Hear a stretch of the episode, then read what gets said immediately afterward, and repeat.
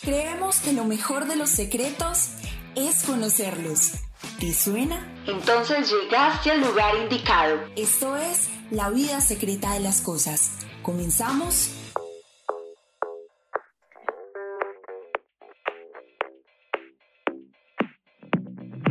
Bienvenidas y bienvenidos una vez más a un episodio del podcast La vida secreta de las cosas. Estamos muy contentas de iniciar un nuevo episodio hablando de un tema muy interesante. A veces vamos a estar hablando temas interesantes, extraños, temas raros, actuales. Eh, bueno, es una conversación entre amigas y entre amigos conversamos de todo.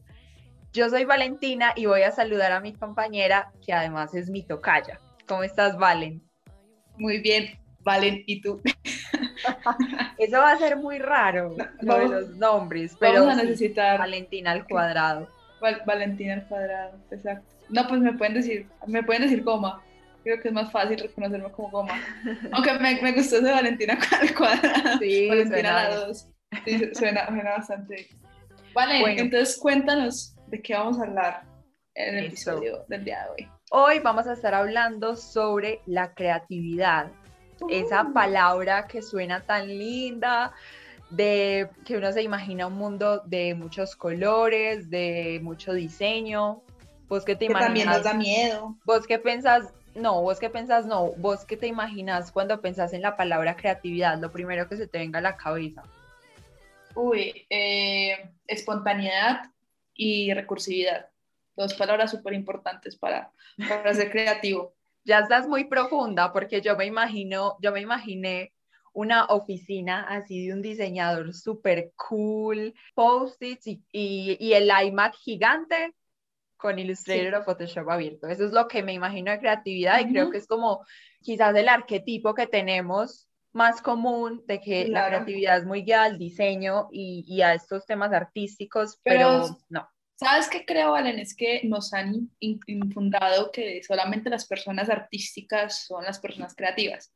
Y creo que eso es un error bastante, bastante grande, porque pues nos, siempre nos dicen también que todo el mundo es creativo, pero solamente nos muestran un arquetipo de creatividad, que es la creatividad de personas eh, en las artes, la música, la pintura, el diseño, pero no nos muestran otro tipo de creatividades que, pues, que evidentemente, como te dije al principio, que la creatividad es ser recursivo, es ser ingenioso.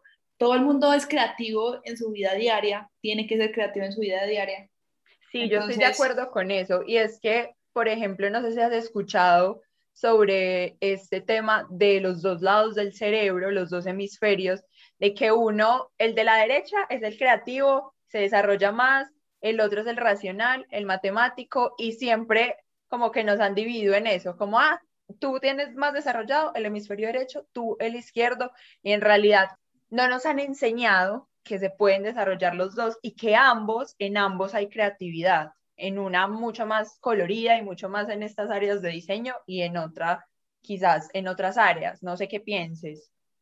Pues sí, vale, pues porque si uno se pone a pensar la creatividad que tiene que tener un ingeniero a la creatividad que tiene que tener Exacto. un artista, un diseñador, evidentemente son muy diferentes, sí. pero en ambas, en, en, ambas, digamos, circunstancias, en ambas carreras, tienen que tener ese cierto grado de creatividad porque todos los días se van a enfrentar a problemas y todos los problemas no son iguales. Y lo que es la creatividad es buscar en, ese, en esos puntos en común un diferenciador a la hora de resolver los problemas. No todo el mundo sale con las mismas eh, con las soluciones. Sí, poco a poco vamos a ir encontrándole una línea a, a este, a, quizás a la definición de este tema. No somos expertas ni pretendemos tener una verdad absoluta, pero sí opiniones diversas y bacanas sobre un tema que quizás la gente absorba algo distinto. Y yo quiero que empecemos a hablar por qué escogimos la creatividad, porque nosotros vamos a hablar de creatividad hoy. Pues que primero que todo, porque nuestras áreas donde, digamos, nos desarrollamos siempre nos hablan que tenemos que ser creativas, pero nunca nos hemos puesto como a pensar, hey, vení, ¿qué es ser creativo? y Pero contextualízame vos qué haces, ¿cómo así que no, nuestras áreas? No, contextualízame usted qué hace. Para los que no saben, los que no nos conocen, yo soy estudiante de comunicación gráfica publicitaria de octavo semestre y Valen, Valen aquí presenta tus carreras. Yo estudio comunicación social y periodismo, pero a medida que iba avanzando en los semestres, descubrí que descubrí la creatividad, ¿cierto? De unas formas distintas, no, no en ese nombre, pero me empezó a interesar mucho los temas de diseño, los temas de pensar ideas, ese, ese tipo de cosas. Y también eh, comencé a estudiar publicidad. Entonces, Valen, te voy a, te voy a preguntar, ya que eh, al principio tocamos como el tema de que todo el mundo es creativo, ¿tú crees que hay personas que definitivamente no son creativas? Que, es posible no tener creatividad? No, para mí, yo soy fiel creyente de que todos somos creativos.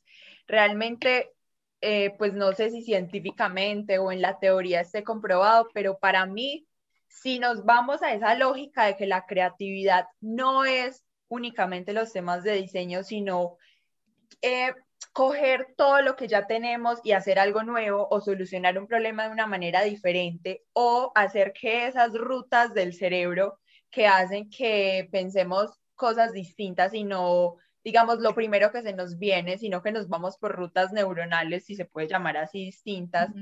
Todo el mundo lo puede hacer, todas las personas. Claro, claro. Yo creo que más de no ser creativo, es que siento que a la gente, y me, y me puedo incluir ahí, nos da miedo ser creativos porque le tenemos miedo a ser creativos y a no, y a no creernos el cuento de ser creativo.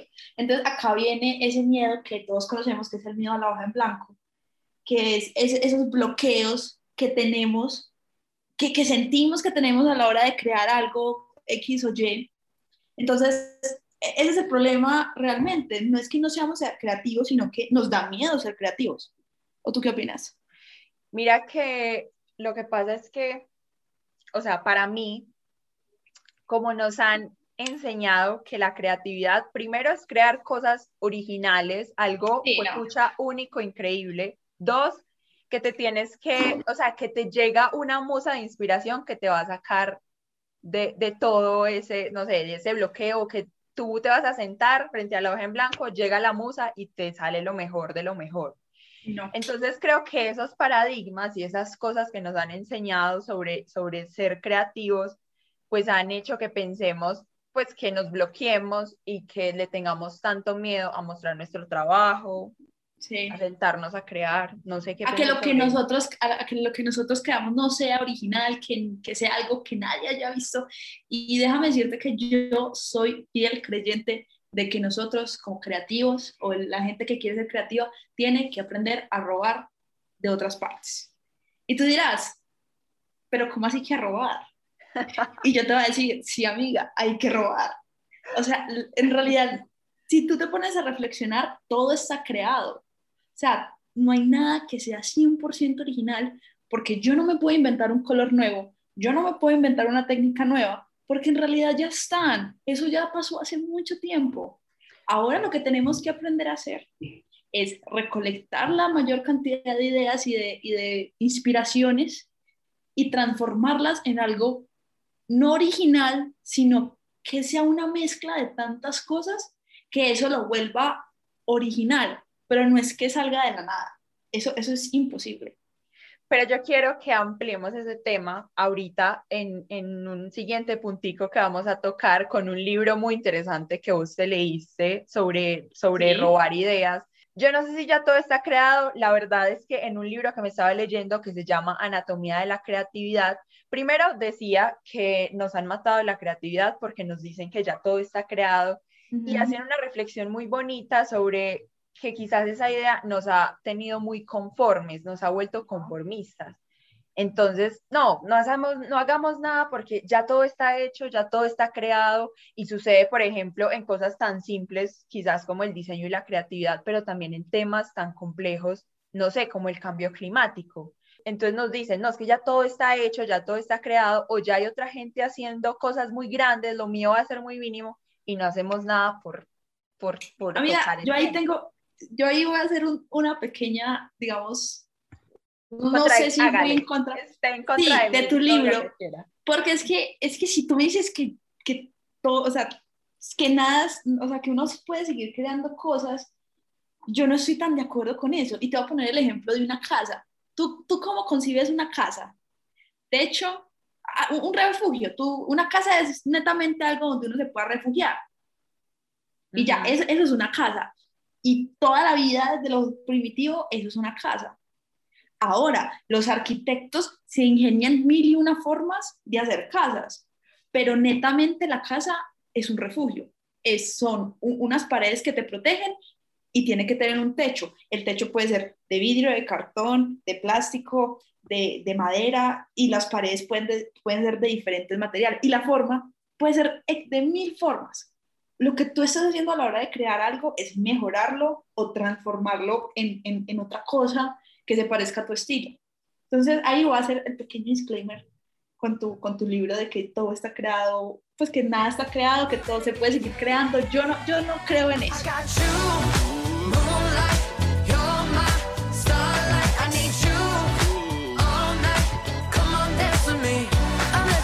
Tengo acá una, una frase que dice, la creatividad por naturaleza es inconformista. ¿Qué piensas sobre eso? no sé, amiga. A ver, desglósala aún mejor. Sí, eh, digamos, estar inconforme es, sí, no estar de acuerdo con algo, pensar que algo no es así, sino por el otro lado. Eh, quizás podría ser llamarse un acto de rebeldía, pero que va más allá, ¿cierto? Que no simplemente se queda en lo que estábamos hablando vos y yo en la preparación de este podcast, como quiero pintar las nubes amarillas, no me importa si no son amarillas, las voy a hacer así, no, sino que ese tipo de rebeldía hay cosas que se van, hay cosas que se van más allá, que tengan profundidad y que digan, no, esto, es, esto no es así, esto ya es por este lado y me voy a quitar eso que siempre me han enseñado, cómo me han criado, cómo he visto el mundo, a verlo diferente. Yo estoy, voy a decir que yo estoy 50-50. Evidentemente hay un tipo de, de creatividad que es ir en contra de las reglas y de, en base a algo que ya existe, vuelvo y digo, cambiarlo y digamos ser, ser, pues tener una dicotomía en eso que conocemos y como lo dijiste de las nubes amarillas. Y creo que también hay una, hay una creatividad que no es confort, o sea, que no es que no sea rebelde, sino que no se conforma con lo que hay y lo quiere mejorar.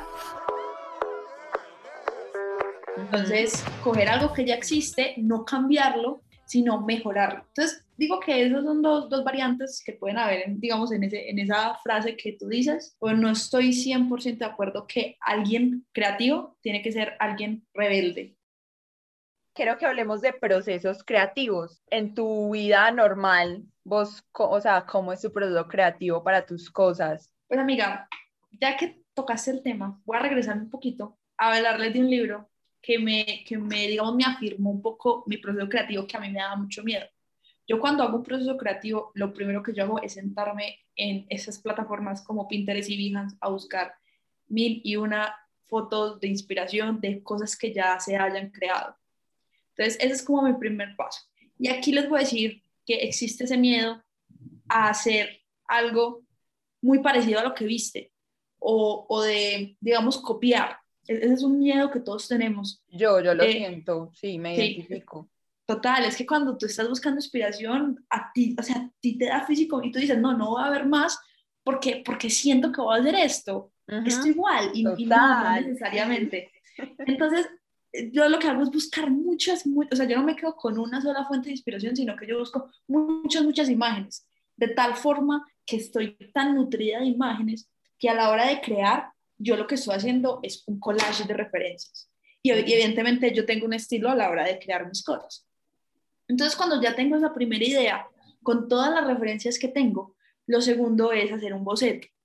Digamos que es, eso que uno tiene en la cabeza a la hora de plasmarlo. Si tú te vas a meter en un programa de lleno y vas a decir, pues lo voy a crear en cinco minutos, eso no, no te va a pasar tú tienes que hacer un proceso de, digamos, de listo, yo quiero que se vea más o menos así y esto no es, no es como lo que yo quiero, o sea, no está súper pulido, pero listo, tengo una idea, no me voy a gastar cinco o seis horas en el programa intentando organizar todas estas ideas en mi mente, sino que voy a tener un boceto.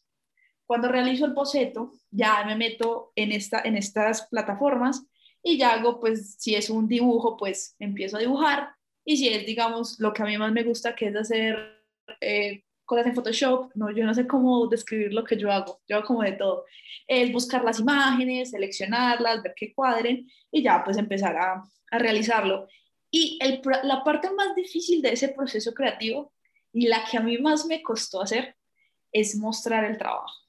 Bueno, tengo tres cosas por decir. La primera, ¿cuál es el nombre de ese libro? Nunca dijiste el nombre del libro en el que, que, en el que sí, pues que nos mencionaste al principio. Bueno, ese libro que le recomiendo a todas las personas creativas y no creativas, que se crean no creativas, es Roba como un artista de Austin Kleon. E, es un libro que te hace perder ese miedo a buscar referencias, a inspirarte, a tener artistas que te dices, escucha, yo quiero ser como él. Y él dice que uno para empezar a ser buen artista, lo primero que tiene que hacer es ser un muy buen eh, copiador, alguien que sepa copiar muy bien las cosas. Que si yo, me, o sea, si yo empiezo a copiar de los más grandes y de los mejores, mi trabajo va a ser muy bueno tarde que temprano. No quedarse en el yo copio, sino yo copio, pero transformo, lo que hablábamos ahorita. Recojo lo que ya hay, pero lo mejoro, lo transformo a mi manera, con, con lo que yo soy. Sí. Mira que yo hice una pregunta en Instagram hace muchos días cuando justo estaba en un proceso creativo de escritura, que es uno de los procesos que a mí más me cuestan. Y yo dije, ¿cómo hará la gente para escribir? Yo me tuve que sentar todos los días de una semana a dedicarle más o menos dos horas a eso, que yo veía que no avanzaba hasta que, bueno, salió. Y sabes que el común era eh, claro, eh, busco los temas, investigo sobre los temas, quizás se asocia a buscar referentes en tu caso, eh, comienzo a anotar ideas, entonces quizás se asocia a bocetear, ¿cierto? Sí. y ya armo un esqueleto, pero después armo ya lo que es y le meto entonces la decoración literaria y las metáforas y todos los, los elementos pues necesarios. Pero había uno común y fue llorar. Llorar hablemos un poquito de, la frustración. La catarsis. Sí, y como de ese tema de, disfrutar o no estar creando. Yo digo que uno no, es, o al menos siento yo que cuando creo las cosas, yo muchas veces no lo disfruto. Es algo que la gente creo que ha ido idolatrado mucho de, de pucha, cuando tú estás creando, tú lo tienes que estar disfrutando, tienes que estar todos los momentos súper feliz y súper apasionado por lo que estás creando y haciendo. Y, y, no, o sea, también está eso de que tú empiezas a decir, no soy buena, este diseño es súper feo, este diseño no me gusta, no soy hábil, y empiezas evidentemente un proceso, o no me salen las ideas, o ya vi muchos referentes, pero no sé cómo hacerlo, o no sé por dónde buscar, y es un proceso frustrante porque uno siente que avanza muy lento y pues en muchos casos, cuando en la vida de un creativo pues tiene que, o sea, la vida de un creativo no es, ay, sí, voy a estar creando y tengo todo el tiempo del mundo. No, a veces en la vida de los creativos tiene tiempos y, y cualquiera tiene tiempos de entrega, tiene tiempos límites. Entonces la creatividad también se pone, a, digamos, a juego con esos tiempos. Y evidentemente la frustración, la tristeza, las ganas de llorar van a aparecer en ese proceso. Y yo digo que uno sufre el 90% del proceso. Y el 10%, que es cuando ya está acabado y ves el resultado final, ahí es cuando disfrutas la creatividad. Pero amiga, acabo de tocar un tema, un tema que es muy importante, que es el de el miedo a las ideas. Yo tengo mi idea y yo me caso con mi idea y eso es otro problema de los creativos. El feliz funeral de las ideas. Exacto, exacto. Uno uno, primero que todo, uno como creativo y cualquier persona, cuando tiene una idea, se casa con esa idea. Se enamora, se casa. No, se casa. sí, exacto. se, casa, se, casa, con esa idea.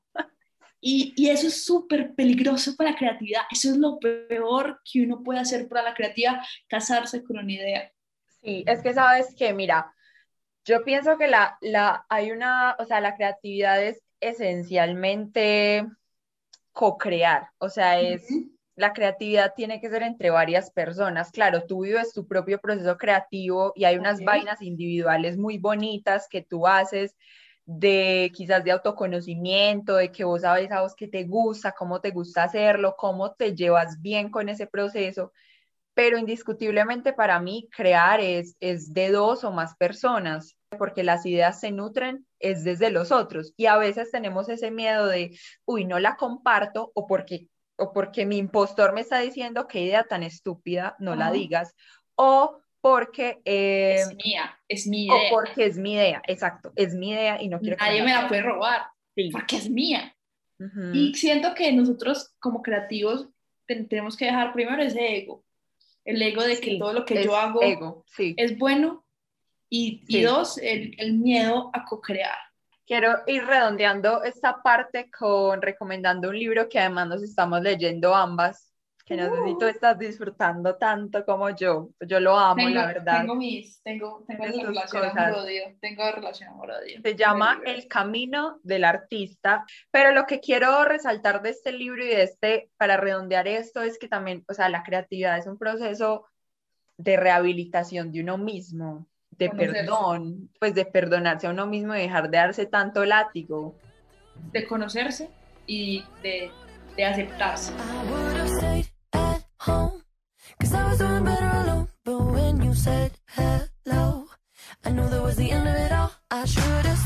Pues amiga, para, para resumir un poquito lo que llevamos, los puntos esenciales son, tenemos que dejar el, de pensar que no somos creativos, que todos somos en cierto, en mayor o menor medida somos creativos, que todos vivimos procesos, aunque similares, diferentes.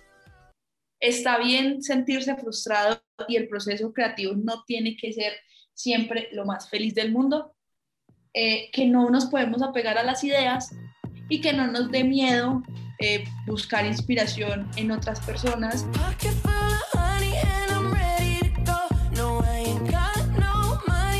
Entonces, final, recomendaciones que nos tengas bien bacanas de libros, de lo que vos hayas leído, visto, de dónde buscas imágenes vos para referenciarte, inspirarte.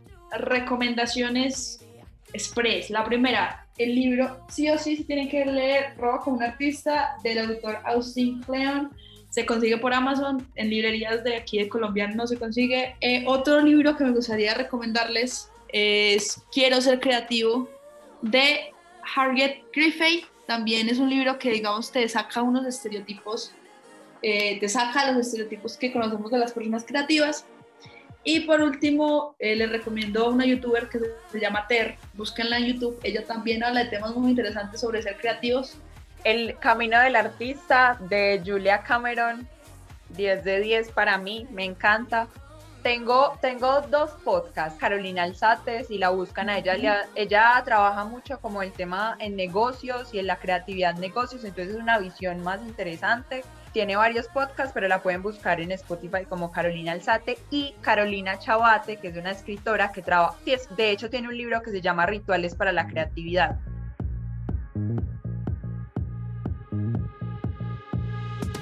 Espero que les, que les, haya gustado este podcast. Recuerden seguirnos en arroba colores del virus. Allá vamos a estar subiendo todos nuestros podcasts. Eh, también los vamos a estar subiendo en Spotify. Nos pueden dejar en los comentarios de qué otros temas les gustaría que habláramos. Me pueden seguir a mí eh, en mi espacio creativo, arroba gomamedicen.psd eh, en Instagram. Y los esperamos en una próxima, en un próximo podcast si nos animamos, si nos queda gustando, porque esto es un experimento y no sabemos, este puede ser el último o este puede ser el primero de muchos podcasts que vamos a sacar en conjunto. Chao, muchas gracias. Chao a todos y nos escuchamos en un próximo podcast.